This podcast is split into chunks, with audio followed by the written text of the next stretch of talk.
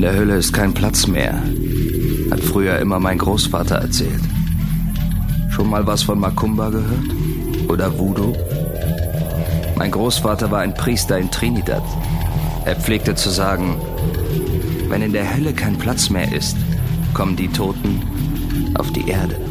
Hallo und herzlich willkommen zur 73. Folge von Kulturgut, dem Podcast von Dussmann das Kulturkaufhaus. Mein Name ist Lele Lukas und in dieser Folge geht es, Überraschung, Überraschung, um Halloween. Ja, Menschen, die diesen Podcast häufiger hören, wissen, dass ich großer Fan von Manga bin. Ich habe vielleicht auch schon mal erwähnt, dass Halloween eigentlich nicht so mein Ding ist. Frühestens in der Halloween-Folge letztes Jahr. Ich finde das cool, aber Grusel und so und ich, wir sind nicht so, nicht so ganz eng befreundet. Aber wie gesagt, ich lese gerne Manga und es ist echt schwierig, heutzutage Manga zu lesen, ohne Junji Ito über den Weg zu laufen. Er macht schon sehr, sehr lange, sehr, sehr gruselige Sachen und das, was mir davon zuerst über den Weg gelaufen ist, ist Uzumaki. Und das ist nicht nur Narutos Nachname, sondern auch der Titel einer Geschichte über Spiralen, die Unheil mit sich bringen. Äh, ich lese euch einfach mal den Klappentext von meiner Ausgabe vor und dann äh, schauen wir weiter. In Kuruso ist irgendetwas seltsam. Ein Einwohner nach dem anderen dreht durch und schuld daran scheinen die Spiralen zu sein. Kirie glaubt anfangs nicht an die düsteren Theorien ihres Freundes Shuichi, doch logische Erklärungen gibt es einfach nicht. Der Horror zieht seine Kreise. Und mal von den ganzen Wortwitzen über Kreisel und Kreise, die ja drin sind, abgesehen, ist das ein verdammt gruseliger Manga. Also auf so eine ganz, manchmal auch eklige, aber meistens psychologisch super anstrengende und deswegen großartige Art und Weise. Und weil ich schlecht Junji Ito persönlich ans Mikrofon holen kann, also wenn ich die Macht dazu hätte, sofort, aber das geht halt einfach nicht, habe ich die zwei nächstbesten eingeladen. Und das sind in diesem Fall Kai Steffen Schwarz und Jens Osser. Kai Steffen ist Programmleiter im Bereich Manga bei Carlsen. Da erscheint Junji Ito auf Deutsch und Jens Osser übersetzt seit einiger Zeit für Carlsen Manga. Uzumaki hat er nicht übersetzt, aber er hat zum Beispiel den kommenden Band Tomie übersetzt. Und von den beiden wollte ich wissen, wie sie auf Junji Ito gekommen sind, was ihn besonders macht und wie so eine Übersetzung überhaupt abläuft um der ganzen Sache einfach ein bisschen näher zu kommen. All das und mehr also in dieser Folge Kulturgut. Gut anschnallen, los geht's.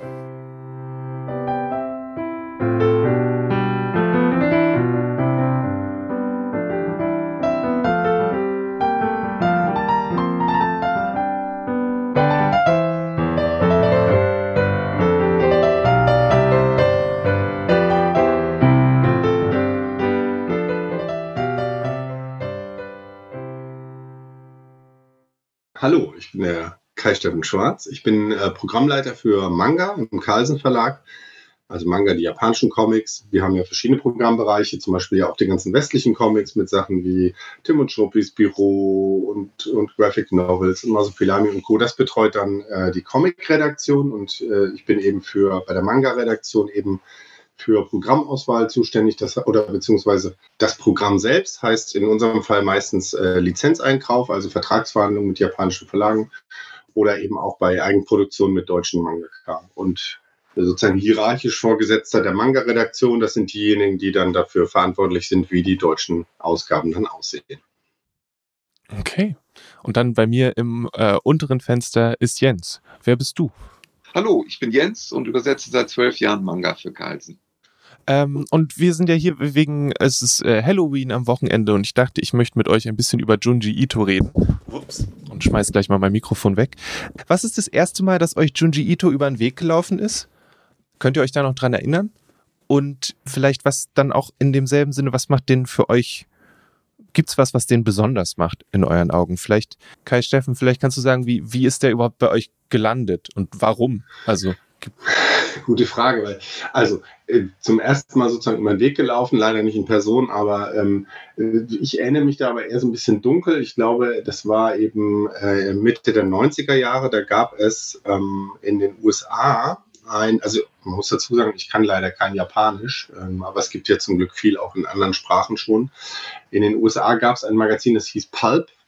Ähm, das war quasi ein Seinen-Manga, also eher für äh, erwachsene Manga. Ähm, Stoffe, ein, ein Magazin in den USA und soweit ich mich erinnere, ist da tatsächlich, habe ich da zum ersten Mal äh, Geschichten, Manga-Geschichten von Junji Ito gesehen, gelesen.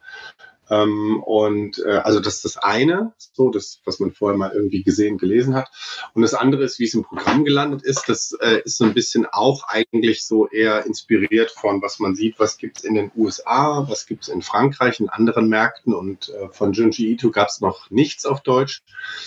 Ich selber muss mich jetzt auch mal outen. Ich habe ähm, am Anfang, ich muss sagen, ich hatte einen riesen Respekt vor seiner ähm, zeichnerischen Leistung und was er wirklich an, an Grusel, an, an Schauergefühlen beim Lesen hervorruft, wenn man das äh, so wegliest. Ähm, er ist aber manchmal auch so gewesen, dass er wirklich im Bild bestimmte Dinge sehr direkt darstellt. Also äh, mir persönlich war es tatsächlich mit, dem, äh, mit der Serie Uzumaki, das ist also eine Miniserie in drei Bänden, das ist das, was wir zuerst auf Deutsch rausgebracht haben. Ähm, ich selber war ehrlicherweise gar nicht so scharf drauf, dass wir den machen müssen und ähm, bin damals aber sozusagen so vehement von der Redaktion bedrängt worden, so, hey Mann, das ist so super und das müssen wir jetzt machen. Und ähm, was, woran ich mich noch erinnere, ist, dass wir eine total interessante Diskussion hatten hinterher, weil es gibt sozusagen ein paar Szenen, muss ich ganz offen sagen, den, da, hat es mich einfach geekelt beim Lesen. Ähm, und äh, es gibt aber andere Art Geschichten, die ich selber sehr mag, also zum Beispiel so Endzeit-Thriller äh, oder sowas. Äh, also das jetzt in meiner eigenen Lesebiografie oder auch wie ich äh, äh Fernsehserie filme, mich hat diese ganze Endzeit und so, also super fasziniert. Also es kann gar nicht äh, realitätsgetreu genug sein. Äh, äh, das, das hänge ich sofort vor der Glotze oder im Buch. Und, äh, und dann gibt es diese andere Fraktion, die sagt so, nee, ich, ich mag dann eher sowas wie Junji Ito. Das ist dann zwar wirklich mal so beim Lesen, aber ich weiß ja, das ist alles nur Fantasy. Und, und die haben dann teilweise äh, eher gesagt, so nein, wenn es realistischer ist, nein, das finde ich schlimm. Und das finde ich super interessant, weil so habe ich da noch nie drauf geguckt. Und du, Jens, hast du, kriegst du dann eigentlich quasi nur einen langen Text, ähm, den irgendjemand aus dem Manga rausgezogen hat, oder musst du den tatsächlich auch lesen, wenn du den übersetzt? Und, und wie war das dann, als du den Junji Ito das erste Mal vor dir hattest? Also Junji Ito habe ich das erste Mal nicht im Manga gesehen, sondern ähm, in einem ähm, japanischen Filmfestival. Und das war schon 2004 und da wurde war Tomie verfilmt worden. Ähm, da bin ich das erste Mal mit dem in Berührung gekommen. Ich wusste allerdings nicht, dass das äh, von Junji Ito ist. Ähm, als dann ähm, Carlsen mit der ähm, Bio-Serie, oder es ist in Japan eine, eine, Serie gewesen, aber Carlsen hat das ja in einem Band rausgebracht, ähm, da wusste ich dann, mit wem ich das zu tun hatte. Und ähm, das ist jetzt nicht so, dass ich jetzt äh, Manuskripte bekomme, weil ich muss ja die Bilder sehen und äh, du, du, du textest ja ganz anders. Du übersetzt ja ganz anders, wenn du jetzt einen Fließtext hast, als wenn du jetzt Sprechblasen hast. Und ähm, ähm, insofern bekomme ich natürlich immer die Exemplare, die Bände. Äh, da werden die, die äh, Sprechblasen durchnummeriert und dann kommt das eben so ins Manuskript und dann geht das dann zurück wieder in die Produktion von mir oder erstmal in die Redaktion. Das ist dann ja, du musst ja dann das ganze Ding lesen, ne? Kai Steffen kann sagen, nee, ist mir zu eklig und das zur Seite legen. Aber du musst da durch. Du kannst nicht einfach sagen, ich habe jetzt keine Lust auf die Haie mit Beinen, die hier durch die Straße laufen oder auf die Spiralen, die Köpfe aufessen. Du, du musst da voll einsteigen. Ja, ja, es ist jetzt auch nicht so schlimm. Also ehrlich gesagt, das richtig toll.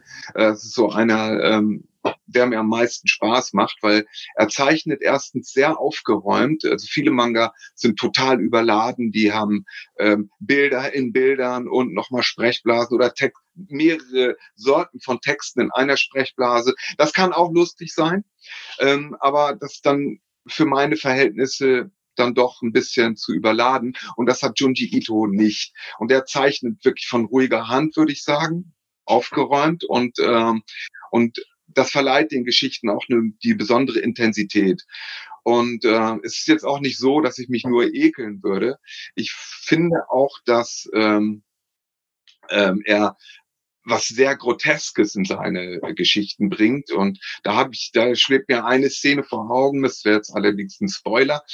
Ähm, da ist ja die Tomie, das ist ein sehr, sehr hübsches Mädchen und die wird von ihrer Klasse, Klasse zerfleischt. Und der Lehrer, der klärt dann beim, also als sie dann in Stücke gerissen wird und auseinandergenommen wird, da klärt der Lehrer die, die Schüler nochmal über die inneren Organe auf und über den Verdauungstrakt und so. Ne? Und sehr, sehr lustig. So. Ähm, und dann fand ich auch in Kyo, das ist ja ähm, schon veröffentlicht, ist ja kein Spoiler mehr, kann ich erzählen. Ähm, ja, also ich finde das auch, auch sehr, sehr witzig, dass jetzt diese ähm, Horror- Laufgestelle von diesen ganzen Fischen oder später auch von den Menschen, dass die ja irgendwie mit Pupsgasen laufen und so. Also er hat schon, er hat schon immer so ein, so ein Schmunzeln ähm, in, in seinem ganzen Grusel. Und das äh, finde ich klasse. Also es hat, hat beides. Das, es, äh, Be Be Beklommenheit hat es ausgelöst bei mir und aber auch eben ähm, Schmunzeln durch das Groteske. Und äh, ja, das war erstmal so hm. das dazu. Ja, ich bin, also ich fand das auch total spannend, wenn man so ein bisschen guckt. Der ist ja auch ein sehr irgendwie auch ein sehr niedlicher Mensch. Also es gibt so eine, es gibt eine sehr schöne ähm, Dokumentationsreihe, die heißt Manben, wo der Naoki Urusawa die äh, KünstlerInnen zu Hause besucht und äh, filmt beim Arbeiten und dann mit ihnen darüber spricht, was sie gemacht haben.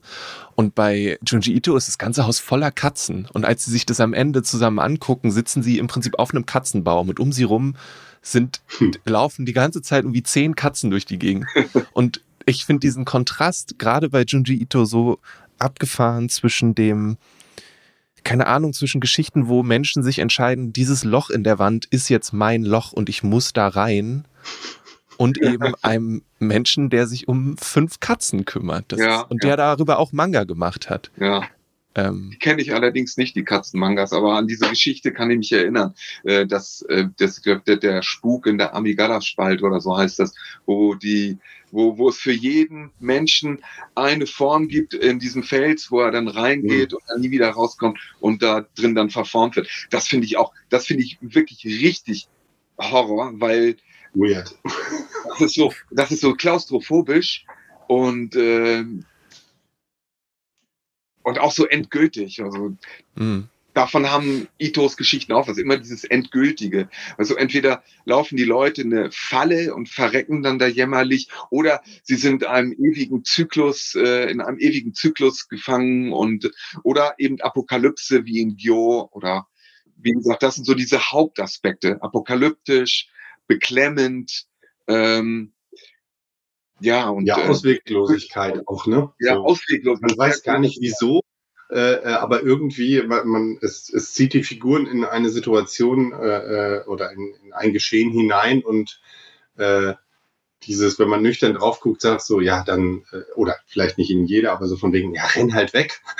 Ja. oder, oder was weiß ich, äh, mach irgendwas, tu doch was, um, um da irgendwie wegzukommen. Und äh, ja, nee, das ist, also die Spirale, wie gesagt, aus Usumaki ist ja auch so ein, man kann sich der Faszination nicht entziehen. Ja, ja. Also, wie ist es dann, wie, wie werden da die Geschichten ausgewählt? Weil jetzt, äh, hast du ja auch schon gesagt, dass es schon seit den 90ern gibt's da Sachen und ich, jetzt gibt es, glaube ich, äh, Gyu Tomie kommt, ähm, mhm. Uzumaki gibt es und ich weiß nicht, ob Shudder ist schon da. Genau, oder? also Shiver. Shiver. Shiver, genau. Erzähl, das ist eine Erzählungsband von, von Erzählungen. Und dann, also ich jetzt nur, da ich mit den englischen Sachen viel zu tun habe, es gibt ja noch eine Frankenstein-Erzählung, es gibt dann noch ja. 75 andere. Ja. Wie, wie, wählt ihr da aus, was, was irgendwie die, was als nächstes kommt quasi, wenn es da so viel gibt? Ja, es ist tatsächlich ein bisschen so, man muss dazu sagen, wir werden auch, äh, äh das, das Thema beschleunigt sich so ein bisschen auch äh, letztlich auch durch den US-Markt, weil äh, man muss dazu sagen, der also der, sein, sein Stellenwert, sein Markterfolg in Deutschland steigt auch. Und äh, auf der anderen Seite äh, viele äh, in dem Publikum, äh, die, die sind ja erwachsen und die können es auch natürlich einordnen. Also das sind ja, ist ja nicht für äh, Kinder oder jugendliche Leser gedacht eigentlich, sondern wir empfehlen diese Bücher eben auch ab 16 und viele Erwachsene können das auch auf Englisch lesen. Es gibt sehr, sehr viele Bücher äh, in, äh, bei dem amerikanischen Verlag, zum Beispiel Viz Media. Ähm, da ist es tatsächlich auch so, dass der so einen riesigen Erfolg hat in den USA, dass die quasi wirklich die, die kündigen an und veröffentlichen. Ich weiß gar nicht, ob die jetzt inzwischen bei drei oder vier Büchern pro Jahr sind. Also gefühlt denkt man immer so, das gibt's doch nicht, da ist noch weiteres Material vorhanden. Und äh, ich will jetzt nicht sagen, so von wegen so Schlucke kommen ja kaum hinterher, aber ähm, ja, also die, die Auswahl ist so ein bisschen schon auch so, dass wir versuchen, es sind ja jetzt noch nicht so viele Bücher, aber Uzumaki war sozusagen das eine erste große bekannte Ding, was auch real verfilmt wurde und alles. Und wir sind dann eben äh, nach den Taschenbuchausgaben, die ausverkauft, äh, also vergriffen sind, haben wir dann gesagt, okay, wir probieren das jetzt mal eben im, im Großformat, so ähnlich wie die US-Ausgabe im Hardcover, wo man dann wirklich einen fetten Schinken hat, wo die alles drin ist. Und ähm, dem ist dann Gio gefolgt. Bei Gio war es so ein bisschen dieses, okay, da ist auch eine gewisse Bekanntheit, vielleicht auch durch den Anime, ähm, wobei der allerdings wohl bei einem Teil des Publikums nicht gut wegkam. Aber ähm, und dann wollten wir eben so ein bisschen, okay, nach zwei längeren Geschichten haben wir eben gesagt, okay, jetzt äh, ist vielleicht gut, wir machen mal ein Kurzgeschichtenband, weil da gibt es auch schöne äh, Sachen. Deswegen dann kam Shiver als nächstes. Und äh, Tomi ist jetzt eine von denen eben, die eben auch über Filmadaption bekannt war und ähm, wo wir eben auch äh, gesagt haben, so, okay, wir trauen uns jetzt mal jetzt auch ähnlich wie in den USA, wir machen jetzt einen fetten Drum von wirklich tatsächlich, der hat, ich glaube, 750 Seiten. Also da gab es auch in Japan unterschiedliche Editionen. Also es gab da, glaube ich, mal eine Gesamtausgabe, die dann noch erweitert wurde. Also wir haben das dann ähnlich wie die US-Ausgabe, quasi alles von Tomi in einem Buch. Und das wird eben dann Anfang nächsten Jahres erscheinen. Und für Sommer haben wir auch was vor, aber das verraten wir erst jetzt in, äh, ja, in diesen Tagen. Aber wir können schon sagen, da kommt ein weiterer Band von ihm. Wie ist es dann, äh, 750 Seiten Manga zu übersetzen? Es ist ja sicherlich was ganz anderes, als 750 Seiten Fließtext zu übersetzen. Das hast du ja auch schon gesagt, einfach von der Menge her. Ähm, aber wie, wie, wie machst du das? Wie lange dauert es? Liest du das erst fünfmal, damit du das Gefühl richtig hast? Und brauchst du dann eine Pause, weil du dann eben ähm, zehnmal durch, durch Tomie durchgelaufen bist und erstmal keine zerfledderten Highschool-Schülerinnen mehr sehen kannst? ähm, wie, wie gehst du daran? ich steige sofort ein und ähm, fange auch gleich an zu übersetzen. Und das ist für mich wie Lesen. Und wenn es Unklarheiten gibt oder wenn mir auf, später auffällt, dass ich da etwas falsch gemacht habe, dann äh, übersetze ich das halt rückwirkend oder dann, dann korrigiere ich die Fehler, die dadurch entstanden sind. Also das äh, also ich, ich lebe das auch, wenn ich das dann, wenn ich das dann schreibe und äh, wenn ich das übersetze. Und ähm, was die Textmasse betrifft, diese 750 Seiten, die kommen ja zu uns oder zu mir, kommen die ja in, in mehreren Bänden in Japan sind die, das, was, was hier als ein äh, Hardcover-Band erscheint, ist in Japan dann in, in zwei, in zwei Paperbacks erschienen. Und äh, also ist jetzt nicht so ein, äh, es ist relativ äh, locker geht das durch. Also ist jetzt nicht so eine Quälerei. Nee, das, das wollte ich auch nicht. macht, ähm, macht, mir sehr viel Spaß. Es macht auch äh, Spaß, äh, mich in diese Genres dann einzufinden und äh, äh, es ist wie Lesen. Also lesen und schreiben. Und das, was ich, gut, das, was ich äh, jetzt an einem Tag gemacht habe, das lese ich dann nächsten Morgen nochmal gegen und gucke mir dann dazu nochmal die Bilder an. Passt das, passt das nicht? Hm. Und ähm, ich kenne das nur aus dem, auch wieder aus dem amerikanischen Markt, dass es oft eine Übersetzung und dann nochmal eine Adaption gibt. Weil es ja dann schon Sachen gibt, die irgendwie sprachlich, kulturell, könnte man sagen, ich kann das direkt übersetzen, aber das funktioniert dann für andere Menschen einfach so nicht. Müsst ihr dann da, geht ihr, also wie geht ihr da vor? Habt ihr da ähm, das Ziel, das einfach genau so zu übersetzen, wie es ursprünglich ist? Oder gibt es da noch so eine Schicht dazwischen, die sagt, es muss natürlich auch für die Menschen, die das auf Deutsch lesen, äh, nahbar und also anders verständlich das, sein? Genau, das ist der springende Punkt. Also ähm, ich denke, aus dem Japanischen übersetzt du mehr sinngemäß, als wenn du jetzt aus dem Englischen oder Französischen, was der deutschen Sprache ja viel, viel näher ist, ähm, übersetzen würdest. Ähm, von daher kommt ähm, viel mehr Sprache des Übersetzers in die Texte oder in die Sprechblasen. Und ähm, es gibt manche, die kleben dann am Text so, das habe ich am Anfang auch gemacht, aus, äh, aus Unsicherheiten so, aber es löst sich dann irgendwann und äh, wichtig ist ja, dass es den Lesern Spaß macht, dass du einen knackigen, lebendigen deutschen Text hast und nicht einen, der äh, möglichst nah im Original dran ist, nur aus äh, ja, Selbstzweckgründen. Weißt du, ich meine? Also wir sind jetzt auch umgedreht, nicht in, in, den Zeiten wie damals bei Rolf Kauker, so von wegen, ah, ich nehme mal einfach die Bilder und lass mal irgendwas reintexten. wir haben ja auch die Ebene noch, die oft vergessen wird, äh, äh, sozusagen zwischen äh, UbersetzerInnen, Übersetzer. Äh, es gibt ja Redakteurin, äh, also im Falle äh, der Junji Ito-Titel ist das die Petra Lohmann hier aus der ähm, Karls Manga Redaktion und die dann natürlich auch in Abstimmung mit dem Übersetzer, die, also die guckt natürlich auch nochmal drüber, ähm, äh, beziehungsweise je nachdem, ich glaube, da gibt's auch nochmal dann jeder Serie oder Publikum auch nochmal Unterschiede. Also das hier, äh, die, die Junji Ito Sachen, die sind ja jetzt zum Beispiel nicht so, dass man beispielsweise gucken muss, okay, ist da jetzt was äh, Tagesaktuelles drin oder, ähm, oder äh, historisch, sondern das, das sind ja, äh, also glaube ich, würde ich jetzt mal meinen, da müssen ja keine historischen Fakten noch gegengecheckt und überprüft werden, ähm, sondern ähm, da geht es wirklich dann um, um die Sprache und dass das entsprechend äh, funktioniert. Und da wissen wir aber bei Jens eben auch, dass er dass er sich da vorher Gedanken macht, bevor er das übersetzt. das ist ja dann sehr wünschenswert. Ähm, und du, Jens, bist du dann auch, also du letterst aber dann nicht, sondern nein, das macht nein, wiederum nur, eine neue Person, richtig? Ah, okay.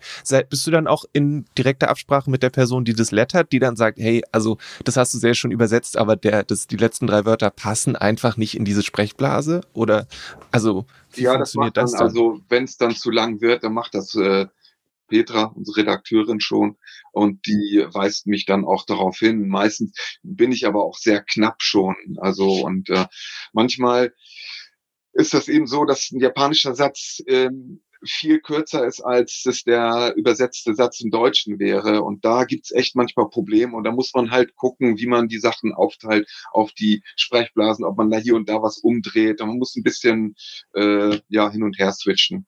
So. Aber mit dem Lettering selber habe ich nichts zu tun.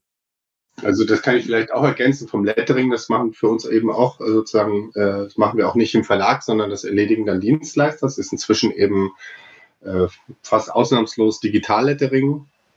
Und äh, das ist dann eben auch Aufgabe von äh, der Redakteurin oder dann eben auch nochmal in Zusammenarbeit. Wir haben ja auch noch Korrekturleser, die auch nochmal äh, drüber gucken und letztlich dann wiederum nochmal Abstimmung zwischen Redaktion und bei uns dann äh, im Verlag haben wir die dann die äh, Buchherstellung, also die dann quasi das druckfertige PDF äh, aufbereiten. Und auch da gibt es dann manchmal noch Dinge, an die man wirklich als allerletztes denkt, aber dann muss man auch gucken, technisch ist alles äh, beisammen oder äh, gibt es durch irgendeine, ich sag mal, irgendein Technik-Bug, was man vorne hatte in irgendeiner Sprechblase. Manchmal kann es sein, man guckt die zweite Korrektur durch und, und hat irgendwelche Umbrüche, die komplett verrutscht sind, weil irgendwo im Dokument irgendein Scheiß passiert war. Also das ist ziemlich viel Gefriemel dann manchmal, ja.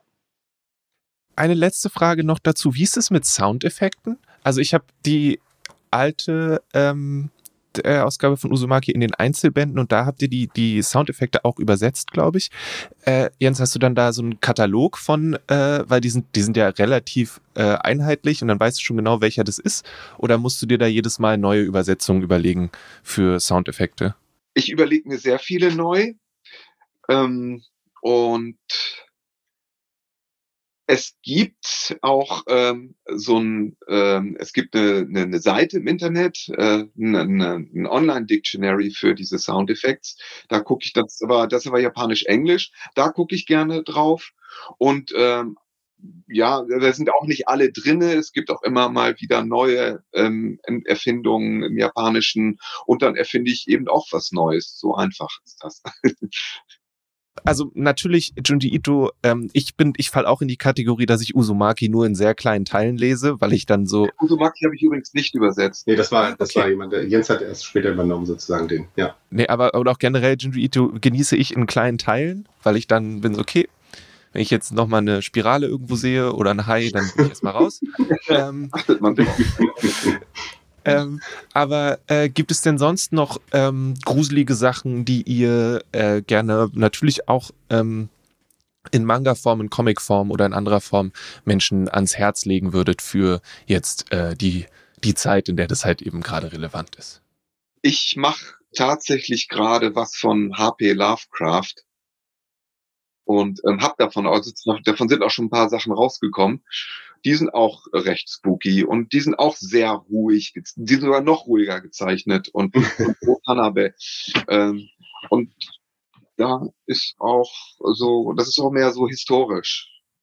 Äh, spielt, vieles spielt dann halt so im, in, in Neuengland im, ähm, im vorletzten Jahrhundert und äh, ja, wer auf sowas steht, doch, also würde ich auch ans Herz legen. Auch sehr düstere Zeichnungen. Und, äh die sind sehr beeindruckend. Ich habe die Berge des Wahnsinns gelesen, haben wir mit, mit Kolleginnen, haben wir so einen kleinen Manga-Buchclub und dann äh, lesen wir die Sachen zusammen.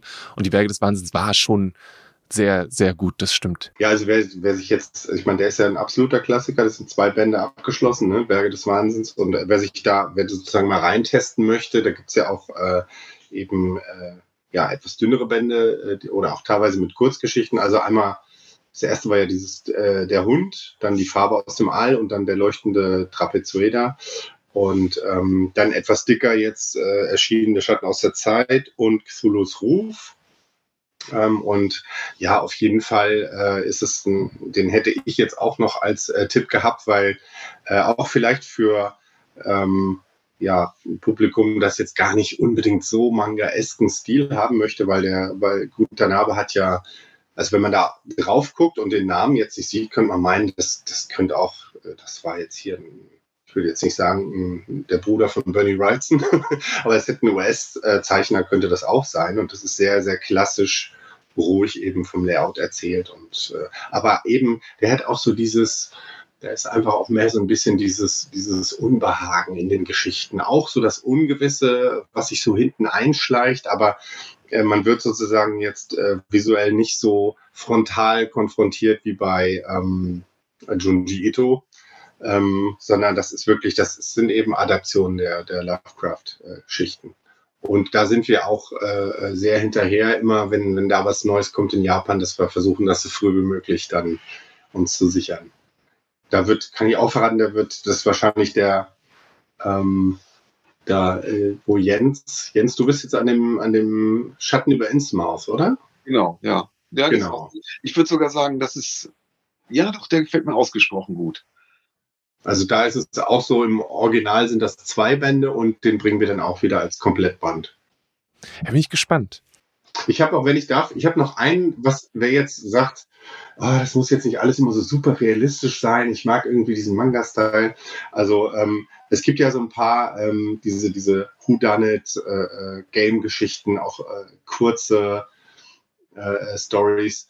Ähm, also wer das noch nicht mitbekommen hat, es gab äh, das schon ein Taschenbuchausgabe. Wir haben jetzt ja dieses äh, 30-jährige Jubiläum von Manga bei Carlsen und da ist jetzt endlich mit leichter Verzögerung, aber endlich erschienen äh, eine Box mit äh, Doubt. Äh, also Doubt ist der Titel. Das ist im Ursprung sind das vier Taschenbücher und die haben wir jetzt in so einer etwas schöneren Ausgabe im größeren Format gemacht in einem Schuber. Das ist wirklich äh, so steht dann außen römisch 1, römisch 2 drauf. Da ist quasi die, die komplette Doubt-Geschichte drin und das ist so ein bisschen so, ja, eher manga-esker Stil. Ähm, mit diesem, also mit, mit diesen Figuren, wer das sehen wird, äh, ne, Menschen mit äh, großem Hasenkostümkopf. Und äh, ja, das ist so Mord im Orient Express meets Saw, so ein bisschen so ganz grobe, so, so, ja, einfach so ein, so ein schöner Spaß. Den gibt es eben jetzt als Komplettbox. Die Splatter-Variante vom Horror quasi. Ja, kann man so sagen, ja, genau. Auch ab 16 empfohlen. ja, ich muss zugeben, bei dem ganzen Gedanken über Junji Ito habe ich diese Sachen dann komplett vergessen. Ähm, weil davon gibt es ja dann auch sehr, sehr viele, dieses, ja. das, was jetzt quasi Alice in Borderland oder Squid Game jetzt auf Netflix gemacht haben, aber so diese Geschichten, in denen äh, Menschen sich in diesen Situationen wiederfinden, gibt es ja im Manga dann auch. Ja, also häufig. es gibt wie zum Beispiel bei dem Doubt, also der Zeichner Yoshiki Tonogai zum Beispiel, der hat auch noch ein paar andere Miniserien, also Judge und, und jetzt ist auch Dead Company, da ist jetzt der erste Band leider gerade ausverkauft, aber also in diesem, in diesem Style äh, gibt es äh, durchaus auch bei anderen Verlagen, ich glaube bei Egmont gibt es das Darwin's Game, also da gibt es so eine, ist wie so, so eine kleine äh, Genre-Ecke schon, die sich da entwickelt hat in den letzten Jahren. Ja, notfalls reicht, glaube ich, auch der dritte Band von Kimber für ein bisschen Horror, weil da stehen, glaube ich, alle. Aber ähm, gut, dann äh, habe ich noch irgendwas vergessen. Ist euch noch irgendwas wichtig für, ähm, ja, genau, liegt euch noch was auf der Seele, was ihr gerne noch gesagt haben wollt über die Arbeit, die ihr da tut?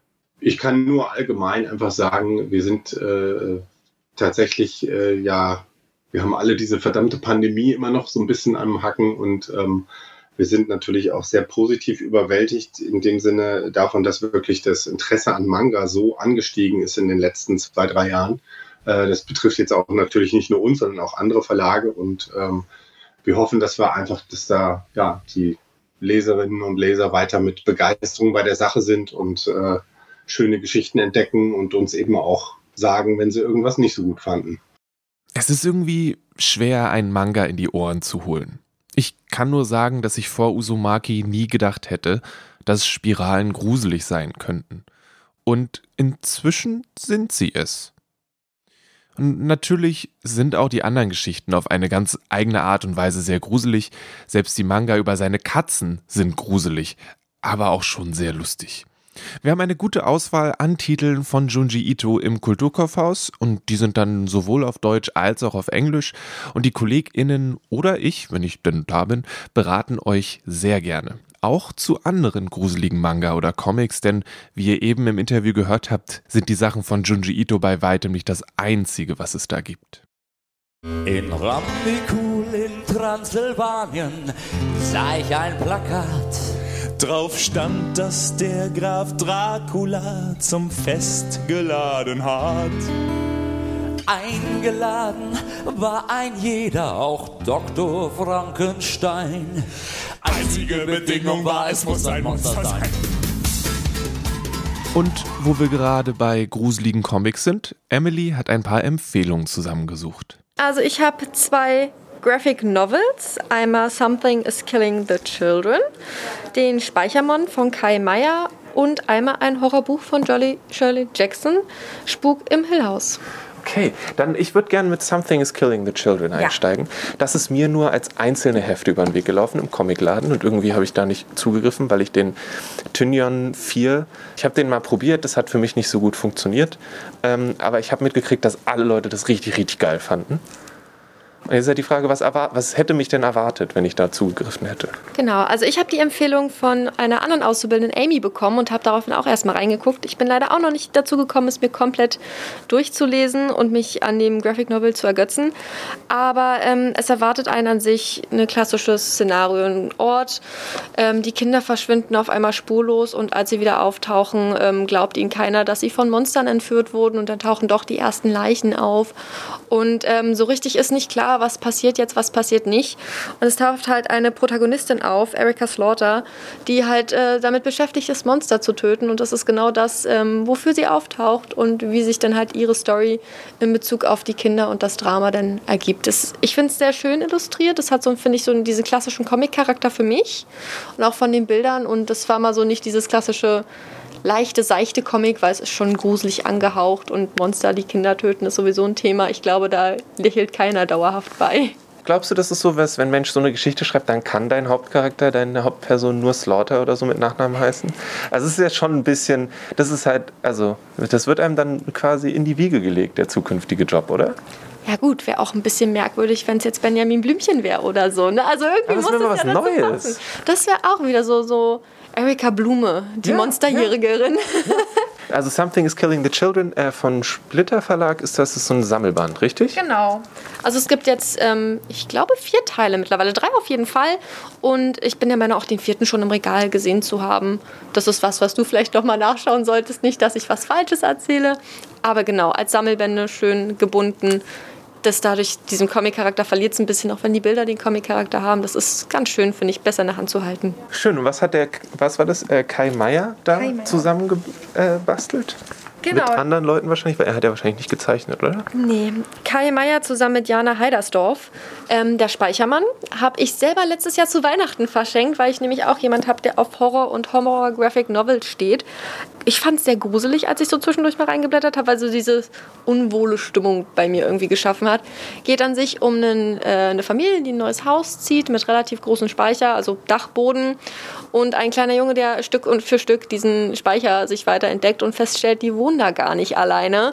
Und da ist dann doch ein Mann, der sich hinter Gemälden versteckt und mit Schokolade lockt. Und das, das war schon so irgendwie so ein, da läuft einem doch der Schauer über den Rücken, weil man sich denkt, so wie weit würde man für Schokolade gehen? Aber auch, finde ich, sehr schön illustriert. Hat halt so viel, so wie man es von den klassischen Graphic Novels im Horror-Genre kennt, düster, dunkle Farben, aber finde ich sehr schön einheitlich und dadurch auch sehr angenehm. Das behält so dauerhaft diese Stimmung auch durch die Farben bei, weil es eben optisch sich an die ganze Stimmung gut anpasst. Und dann ein Klassiker, Shirley Jackson. Genau, ich habe es eigentlich letztendlich nur durch die Netflix-Serie entdeckt. Da gab es auch ja noch eine weitere Verfilmung, aber ähm, Spuk in Hill House war das erste oder Haunting in Hill House. Ähm, gab es jetzt als Netflix-Serie schon ein bisschen länger her, aber dadurch bin ich als, auf Shirley Jackson auch als Autorin gestoßen. Und was ich bei Shirley Jackson halt interessant finde, was ich selber nämlich persönlich sehr gerne mag, ist, dass es nicht dieses klassische Horror ist, es, es spritzt Blut und da noch ein Messer oder dann kommt der Axtmörder hinterhergerannt, sondern Shirley Jackson setzt ja grundsätzlich viel auf so psychologischen Horror. Man weiß nicht genau, was passiert, aber es passiert was und man wird so im Unsicheren gelassen. War das jetzt was waren es jetzt Geister oder war das einfach nur der Wind, der weht? Und das finde ich wirklich schön, weil es eben nicht, ich mag so dieses ganze Blut spritzt nicht so sehr, sondern wirklich, wenn es so, wenn so einem Eiskalt den Rücken runterläuft und man sich unwohl fühlt und sich denkt, oh Gott, was passiert da jetzt eigentlich gerade? Und das kommt in dem Buch auch sehr gut rüber. Und Shirley Jackson, wirklich, kann ich einfach nur, was das angeht, ist sie einfach top. Auch Spuk im Hill House fand ich als Serie super umgesetzt. Und ich finde das einfach mal schön, weil eben, ich finde, das macht das so aus, wenn man selber so dieses unwohle Gefühl beim Lesen auch behält. Und durch das Buch zieht sich halt auch eben der Gedanke so, ist das jetzt normal oder ist es paranormal? Und das zieht sich halt bis zum Ende teilweise durch, ohne jetzt da spoilern zu wollen oder irgendwie zu viel zu verraten. Aber man wird auch als Leser immer so fängt selber an zu hinterfragen, so, ja, vielleicht war es nur der Wind, vielleicht ist die Tür einfach von alleine zugefallen. Und das, finde ich, bringt sie so gut rüber, auch mit den einzelnen Charakteren. Something is killing the children. Ja, doch. Ich denke, da werde ich nochmal reinschauen. Ich habe es am Anfang schon mal gesagt, das ist eigentlich fast die einzige Zeit des Jahres, in der ich mich mit Grusel auseinandersetze. Ich kann das sonst nur sehr bedingt. Ich versuche immer mal wieder Alien zu gucken und dann bleibe ich die meiste Zeit hinter einem Kopfkissen hängen. Das ist nicht so leicht. Aber ich habe ja von ein paar Folgen zum Beispiel My Heart is a Chainsaw von Stephen Graham Jones empfohlen. Das möchte ich nochmal wiederholen. Ein großartiges Buch über Slasher, ähm, wenn das was für euch ist, schaut da auf jeden Fall rein. Ich habe auch schon The Only True Indians angelesen und das geht auch wieder richtig zügig, richtig gut los.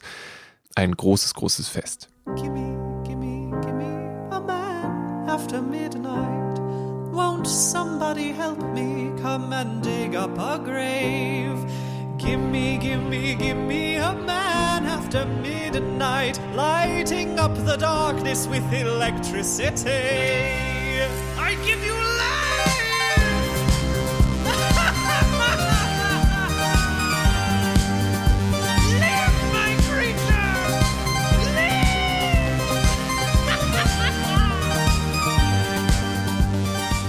Habt ihr schon gehört, dass es im Kulturkaufhaus zum neuen ABBA-Album ein Midnight Release geben wird?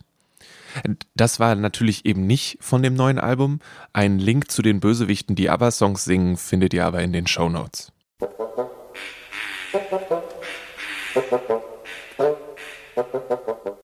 Neben Junji Ito und Something is Killing the Children und den anderen Sachen, die Emily so empfohlen hat, wollte ich auch noch was für jüngere Menschen haben. Weil das geht natürlich, dass Kinder zum Beispiel Junji Ito lesen, aber da steht wirklich nicht umsonst ab 16 hinten drauf. Und Gruseln, das geht eigentlich für alle. Und dass das schiefgehen kann aber, also dass man im falschen Alter die falschen Sachen lesen kann oder vorgelesen bekommen kann, davon erzählt gleich meine Kollegin Ann-Kathrin aus dem Kinderbuch. Die habe ich mir nämlich zusammen mit Melanie geschnappt, um mir ein paar Empfehlungen für Kinder und Jugendliche einzuholen.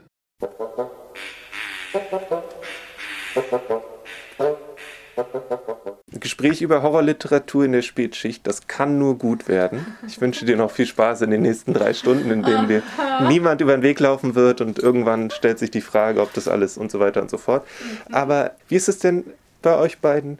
Lest ihr sonst auch so Horrorsachen oder habt ihr jetzt für die Folge gesagt, ah, irgendwann vor langer Zeit habe ich mal und uh, oder ist das Gruselding eigentlich immer da? Wie sieht's aus, Also an bei mir ist es definitiv so, dass ich äh, jetzt alte Sachen ausgekramt habe, die ich früher mal gelesen habe.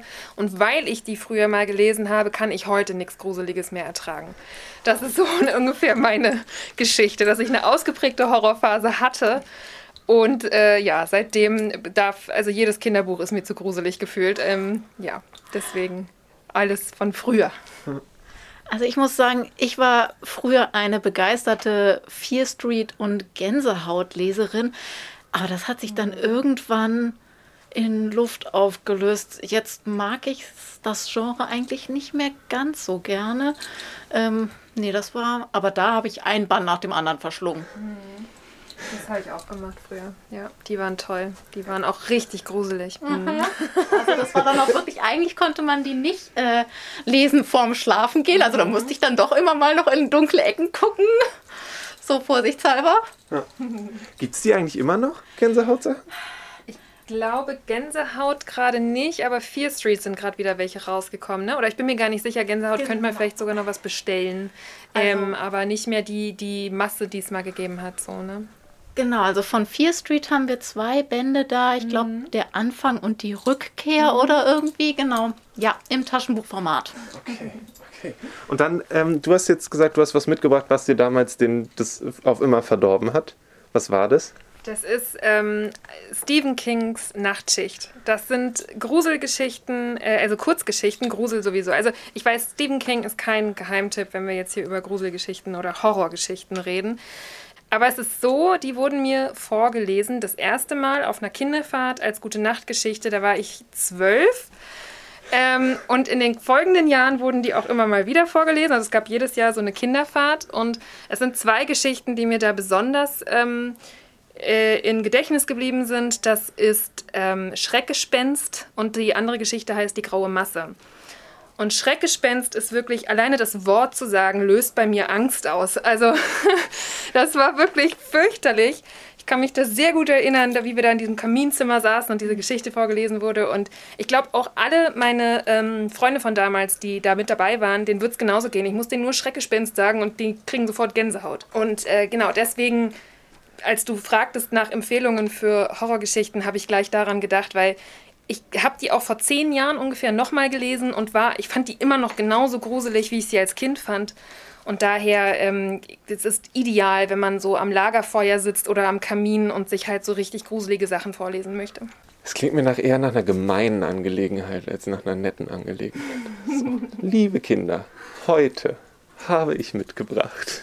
Also ich empfehle das auf gar keinen Fall für Kindergruppen, weil, also ich meine, könnt ihr machen, aber dann können eure Kinder nicht mehr in einem Zimmer mit Kleiderschrank schlafen, bis sie 30 Und sind oder Bett. noch älter. Bett. Ja, also ähm, ne, ist eher was für Erwachsenengruppen, sage ich mal, oder hartgesottene Jugendliche. Okay, und irgendwo zwischen den Sachen, die du jetzt auf den Tisch gelegt hast und dem, was du eben beschrieben hast, ist, sind die drei Fragezeichen. Ich Ja. habe die immer nicht gehört, weil mir die zu gruselig waren. Deswegen bin ich da nie, also viele Menschen hören die ja immer noch, auch im höheren Alter zum Einschlafen. Das hat für mich nicht, das war für mich nicht vereinbar. ähm, aber ja, wa- warum, also genau, du hast das Gespensterschloss Ich habe das mitgebracht. Gespensterschloss mitgebracht. Ähm, das gibt es jetzt gerade wieder mit neuem Cover in einer Neuauflage. Und das Gespensterschloss war, glaube ich, das erste Drei-Fragezeichen-Buch, was ich gelesen habe. Ich weiß nicht, da muss ich neun oder zehn gewesen sein, denke ich. Und das war damals dann noch das Gruseligste, was ich je gehört äh, oder gelesen habe. Und es ist tatsächlich so, dass das Buch noch gruseliger ist als, die, als das Hörspiel. In dem Fall wirklich, da ist das Buch hat noch mal ein ganz anderes Kaliber, wie dann da dieser Grusel beschrieben wird, den sie empfinden, wenn sie in dieses Gespensterschloss reingehen. Und ähm, daher hatte ich das jetzt noch mal mitgebracht, genau. Also heute, heute kann ich auch manche drei Fragezeichen Folgen nicht mehr hören, weil sie mir eben zu gruselig sind. Manchmal muss ich es abbrechen abends. Ähm, aber ähm, das Gespensterschloss ist für mich nach wie vor eins der gruseligsten Bücher. Und das aber halt auch angemessen gruselig für eben Kinder. Ne? Also das wäre jetzt was, wo ich sage, ja, das hält man dann schon aus. Und hast du drei Fragezeichen Historie oder warst du eher eine äh, TKKG-Person? Da muss ich ehrlich sagen, ich war weder das eine noch das andere. Schande über mein Haupt. Das ist vollkommen okay. Ich habe eigentlich am Ende immer die Knickerbocker gehört, aber die kennt Aber sonst niemand gefühlt. Das war äh, leider nie so meine Welt. Knickerbocke kannte ich auch. Also wir hatten alles. Wir haben TKKG gehört, drei Fragezeichen, Knickerbocker, Tiger-Team, bei uns gab es alles. Tiger-Team. Das klingt ein bisschen nach Cornflakes. ähm, ähm, was hast du dann? Du, das lässt sich, also ich meine, Krabbert, ja, das habe ich mit, verbinde ich mit Horror wegen der Schule, aber eher als wegen des. Äh, Also dann hast du definitiv diese tolle Neuauflage des Hörspiels dir noch nicht angehört. Da äh, entgeht dir auf jeden Fall was. Genau, äh, zum 50-jährigen Krabbert-Jubiläum äh, rausgekommen. Eigentlich bin ich sonst nicht so der Hörspieltyp, aber bei Krabbert ist es einfach perfekt, dieses atmosphärische im Hintergrund, das Krächzen der Krähen und eigentlich andere gruselige Geräuschkulissen und so passt das wirklich sehr gut. Hat mir wirklich sehr gut gefallen. du, vielleicht muss ich es nochmal probieren. Wie gesagt, ich bin da so ein bisschen, naja. Ähm, und die anderen beiden Sachen sehen tatsächlich vom Außen her eher niedlich aus als gruselig. Ja, also sie sind jetzt auch nicht super äh, gruselig. Ich habe tatsächlich was für die äh, jüngere Altersgruppe ausgewählt. Ähm, die Mortina, ein Mädchen voller Überraschung, ist tatsächlich sogar für Erstleser und zum Vorlesen ab 5, 6 Jahre geeignet. Eine ganz niedliche Geschichte. Es ist äh, die kleine Mortina, ähm, ein Zombie-Mädchen, das mit ihrer Tante und ihrem Zombiehund äh, am äh, Rande eines kleines, kleines Städtchens äh, lebt und die Tante verbietet ihr grundsätzlich rauszugehen. Aber sie will unbedingt, das ist ihr größter Wunsch, Freunde finden.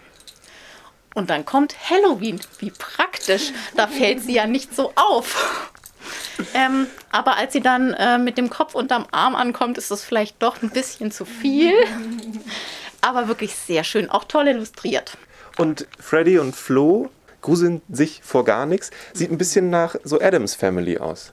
Äh, ja, geht ein bisschen in eine andere Richtung. Ähm, das sind äh, zwei Geschwister, die mit ihrem Vater und der neuen Lebensgefährtin in eine neue Wohnung ziehen, weil der Vater ist Musiker und deshalb sind sie aus der alten Wohnung rausgeflogen. In diesem neuen Haus lernen sie dann nach und nach die etwas schrägen Nachbarn kennen, unter anderem eine Fee, ein Werwolf, ein Vampir, ein Zombie.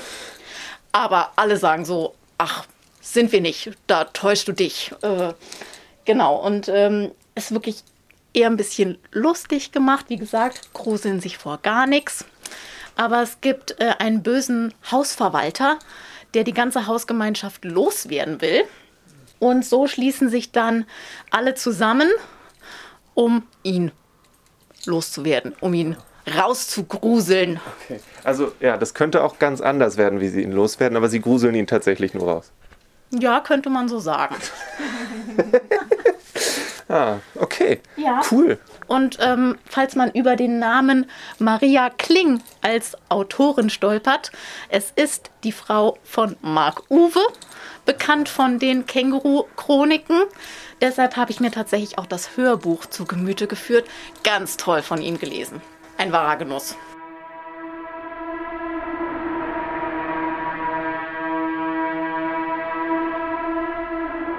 Also gut aufpassen, was da vorgelesen wird. Jetzt sollte ja für fast alle was dabei gewesen sein, oder? Ein paar Manga, ein oder zwei Graphic Novels. Übrigens, äh, wenn ihr im English Bookshop seid und bei den Comics vorbeilauft und die immer noch da sind, dann kann ich euch noch sehr, sehr ans Herz legen The Accursed Vampire und Dracula Motherfucker. Beides sehr unterschiedliche, sehr gute Comics. Also, wie bereits erwähnt, für mehr Empfehlungen könnt ihr einfach bei den KollegInnen im Kulturkaufhaus nachfragen. Wir haben nicht umsonst eine Horrorabteilung und wir haben auch Filme und was auch sonst alles noch passt. Der Museumsshop am Potsdamer Platz hat bestimmt, gerade was Filme angeht, auch nochmal eine ganz andere Auswahl. Die haben bestimmt auch das eine oder andere Buch über Monster. Also geht da gerne auch vorbei.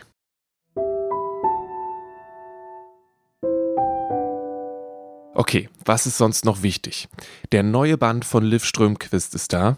Das ist auf jeden Fall ein Event. Sieht sehr, sehr gut aus. Ich konnte mich noch nicht näher damit beschäftigen, aber hui, ich freue mich darauf. Dann ist der neue Asterix da. Aber wenn euch der interessiert, dann habt ihr den eh schon. Es gibt jetzt den zweiten Teil von der Comic-Version von Hararis Sapiens. Das ist diesmal in Blau, nicht mehr in Rot. Und das Buch von Obama und Bruce Springsteen ist inzwischen auch da. Und Achtung, vom 6. bis 28.11. gibt es eine Marvel-Werkschau im Neurotitan. Das wird auch sehr gut. Da haben die Menschen von Reprodukt schon in der Reprodukt-Folge Anfang des Jahres darauf hingewiesen. Die kann ich euch auch nur empfehlen, die Folge nochmal anzuhören. Aber da freue ich mich auch sehr drauf, gerade die ganz, ganz alten Sachen von Marvel mal in der Ausstellung zu sehen. Das ist bestimmt sehr, sehr cool. Und ich hatte es letzte Woche auch schon gesagt, aber dieser Tage findet das Final Girls Film Festival im City Kino Wedding statt. Falls euch der neue Halloween-Film maßlos enttäuscht haben sollte, findet ihr da bestimmt, was ihr eigentlich gesucht habt. Nun, was sind eure Lieblingssachen für Halloween? Schaut ihr euch Over the Garden Wall nochmal an? Träumt ihr davon, euren Balkon mit großen Skeletten zu schmücken? Habt ihr euren Balkon schon mit großen Skeletten geschmückt? Lasst es mich wissen. Schreibt eine E-Mail an kulturgut.dussmann.de.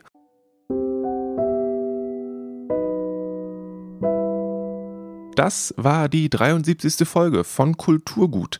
Großen Dank an Kai Steffen Schwarz und Jens Osser für das Interview. Und Dank an Emily, an Katrin und Melanie für die Empfehlung. Musik gab es diesmal von Die Ärzte und Brian David Gilbert. Huibu war auch dabei. Alles Gute, lasst euch nicht von Werwölfen verführen oder von Vampiren ärgern. Habt Mitleid mit dem Grafen. Er ist wirklich schon sehr, sehr alt. Bis zum nächsten Mal und danke fürs Zuhören.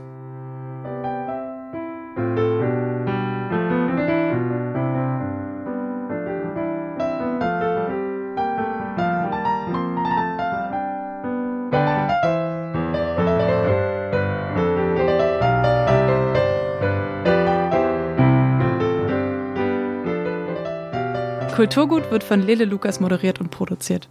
Das Logo ist von Rahel Süßkind und das Kulturgut-Thema hat Paul Hankinson komponiert.